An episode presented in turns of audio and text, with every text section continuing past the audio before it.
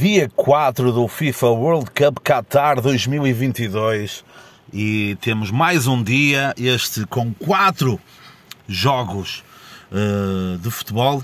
O primeiro jogo, eu levantei as mãos ao céu e agradeci a Deus, Nosso Senhor Jesus Cristo, Ele que faleceu para nos salvar, uh, que o, o fuso horário não é assim tão mau e uh, o primeiro jogo foi às 10 da manhã porque se fosse como no Brasil às 7, eu atirava-me, tirava-me de um muro não muito alto, porque foi um jogo cheio de sono, ok? Um jogo de duas seleções com bons jogadores, mas que ambas não conseguiram produzir uma qualidade de futebol aceitável. Vamos ver, vamos ver como é que eles, como é que se safam, como é que se safam nos próximos jogos.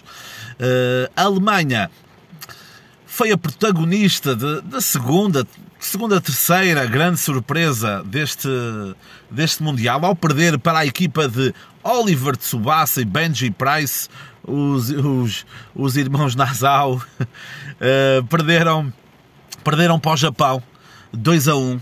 Começaram primeiro com o gol de Irkai Gundogan de penalti, mas depois acabaram por. Hum, acabaram por uh, sofrer dois golos, o segundo por Asano, uh, que faz um grande controle em progressão e entra, já, entra na grande área, já muito próximo de Manuel Neuer, faz o 2-1. Interessante que este, uh, este Asano, este Asano foi vilipendiado por Rudiger, gozado. Uh, Rudiger a fazer que, estava a, a, a, que se estava a esforçar bastante para correr uh, atitude vergonhosa do central alemão que uh, precedeu ao jogo com uma bonita atitude da seleção alemã a tapar a boca uh, durante a fotografia oficial. interessante, interessante estes gestos de, de solidariedade durante, durante o Mundial. Seria mais interessante ser antes do Mundial, com a com a não presença, com a não presença uh, neste certame, uh, a Dinamarca está a ponderar até sair da FIFA. Neste caso, durante não surtou muito efeito porque pronto, é igual e neste caso depois acabaram até por ser gozados porque perderam 2-1 e toda a gente o gozou. Japoneses que, mais uma vez, limparam o lixo todo que os porcos deixaram no estádio. Depois, a Espanha cometeu um crime cometeu um crime. Nada, nada que, se que não se possa esperar de nossos hermanos espanhóis. Atropelaram a Costa Rica e nem pararam, seguiram sempre. Uh, eh, 7-0. Pá, golos de Ferran, de Ferran Torres, dois golos que, ao qual ele uh, dedicou à sua namorada, filha do selecionador. Golo de Dani Olmo, pá, são muitos, mano, são muitos. Se eu tivesse que agora contar, são muitos. Um atropelo é a Espanha, que não estava muito no lote de principais favoritas e que passou um atropelo na cara. Amassou a Costa Rica de Keylor Navas, que pouco ou muito, pouco ou nada podia fazer neste jogo.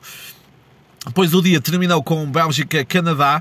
Uh, o Canadá controlou e até falhou um penalti por Alfonso Davis. Depois houve ali uma bola em atraso e hum, ali um lance um pouquinho mais manhoso que até podia dar para um segundo penalti do Canadá que não foi marcado.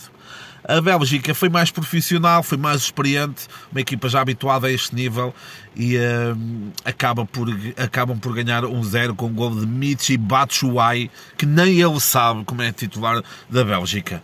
O Eustáquio do Futebol Clube do Porto cometeu outro crime, pá, ninguém o prendeu, mesmo, é mesmo jogador a Porto, ninguém o prendeu. Amassou o De Bruyne com uma cuequinha e o Steven Vitória errou no, uh, no gol de Michi Batshuayi e fica marcado negativamente a este golo. Uh, o Canadá prometeu que vai para cima da Croácia e uh, a Croácia, se não se põe fina, que é mesmo assim, e Marrocos também, o Canadá é capaz de fazer estes seis pontos. Vamos ver também. E é este o dia 4.